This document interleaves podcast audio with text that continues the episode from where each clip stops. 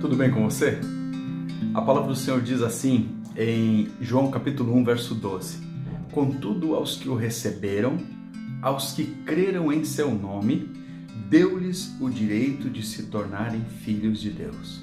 Quando nós passamos por adversidades, quando nós passamos por situações e recebemos um livramento, experimentamos um milagre, nós só estamos experimentando aquilo que está à nossa disposição está à nossa disposição 24 horas por dia, 7 dias por semana, em suma, o tempo todo.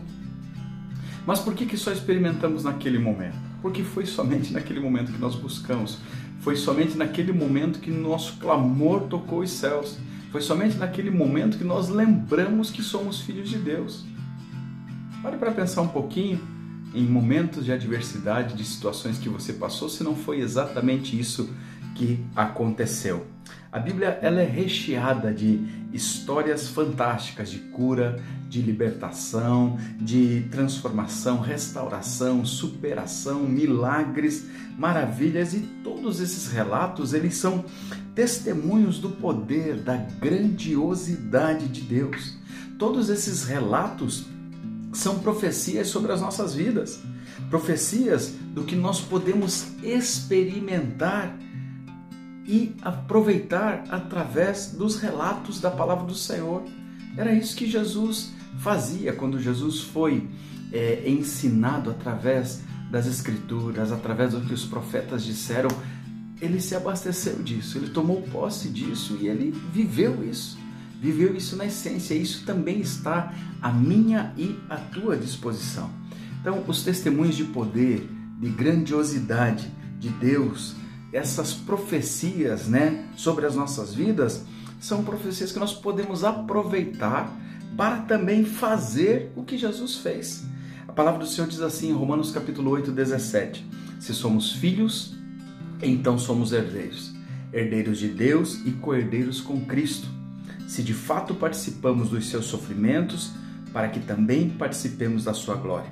Se tudo o que foi feito por Jesus durante a sua caminhada aqui na terra foi feito através do Pai, então nós também, como filhos e como herdeiros, temos também isso à nossa disposição. O próprio Cristo profetiza sobre nós, ele diz: Digo-lhes a verdade, aquele que crê em mim.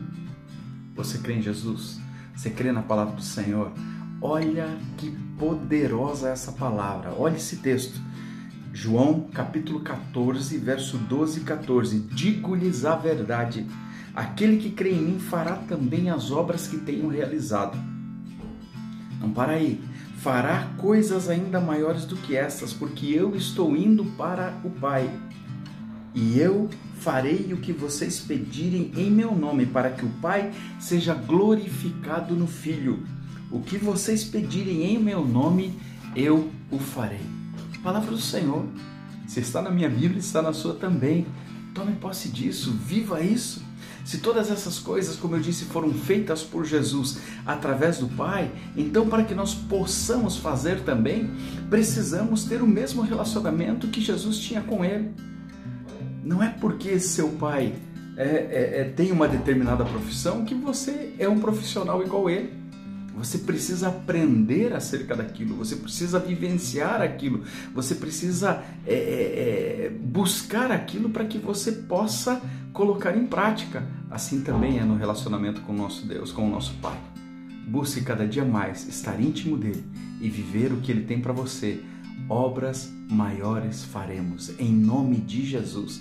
Tome posse disso na sua vida. Deus te abençoe.